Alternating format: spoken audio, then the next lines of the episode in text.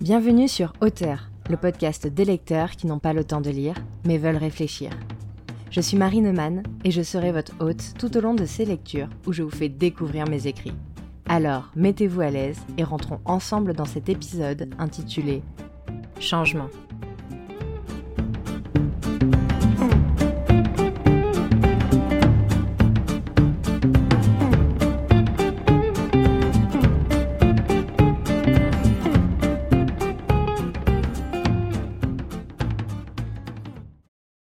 Sentez-vous ce mélange de peur et d'adrénaline qui s'installe quand nous sortons de nos habitudes.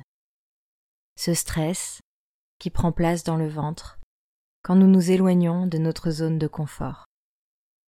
Le changement qui se rapproche, qu'il soit plus ou moins important. Que ce soit changer une habitude, une routine ou changer totalement de vie.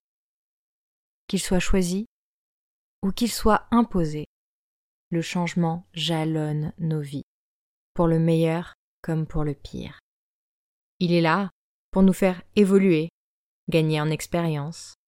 Il peut être synonyme de stress, de peur, de soulagement, de liberté. Il peut nous perdre comme nous faire avancer. Mais même en cas d'échec, il faudra se servir de cette leçon dans notre évolution. Il ne faut pas avoir peur de lui, ne pas avoir peur des possibles qu'il peut nous ouvrir. Il faut essayer de jouer avec lui, d'en faire un ami, un allié qui nous aide à avancer. Le changement, c'est lui qui nous pousse à faire différemment, à apprendre de nouvelles choses ou à se connaître mieux soi-même. Il est un acteur positif de nos vies. Alors pourquoi sa simple évocation nous empêche-t-elle si souvent d'agir? Pourquoi cette peur de l'inconnu est-elle plus forte que le besoin de sortir de nos quotidiens? Nous savons ce que nous quittons, mais pas ce que nous allons y gagner. Nous avons peur d'être lésés dans l'histoire, de nous retrouver dans des situations bien pires que notre présent. Notre pessimisme face à l'inconnu nous bloque, nous empêche d'avancer car nous n'arrivons pas à accepter que les choses puissent être mieux autrement.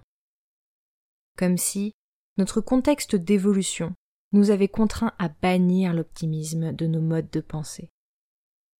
Alors, la prochaine fois que vous vous retrouverez face à la possibilité d'un changement, essayez d'éteindre la voix négative de votre tête pour tenter d'entendre le chuchotement positif qui résonne en fond.